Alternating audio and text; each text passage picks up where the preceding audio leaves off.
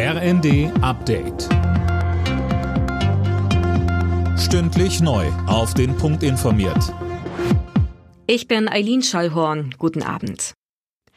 Nach den heftigen Bahnproblemen heute Morgen geht die Deutsche Bahn von einem Sabotageakt aus. In Norddeutschland musste zeitweise der komplette Bahnverkehr eingestellt werden, weil die Züge nicht mehr per Funk erreicht werden konnten.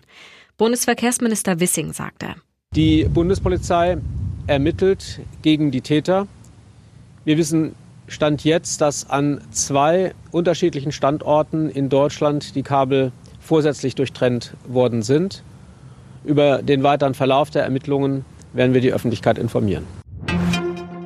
Das ganze Wochenende über tagt die Expertenkommission zur Gaspreisbremse. Am Montag sollen die Ergebnisse vorgestellt werden. Die Vorsitzende der Expertenkommission Grimm hatte sich zuletzt für eine Einmalzahlung ausgesprochen. Nach der heftigen Explosion auf der Krimbrücke ist der genaue Hintergrund weiter unklar.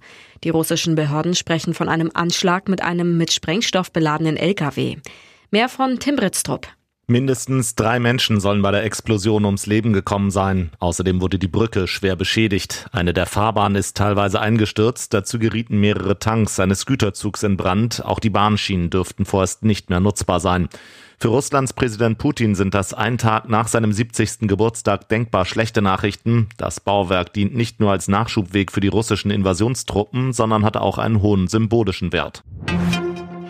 Im Topspiel der Fußball-Bundesliga hatte FC Bayern München eine 2 zu 0 Führung verspielt. In der Nachspielzeit konnte Borussia Dortmund noch zum 2 zu 2 ausgleichen.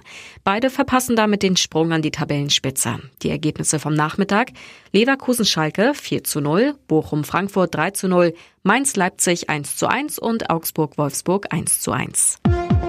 Alle Nachrichten auf rnd.de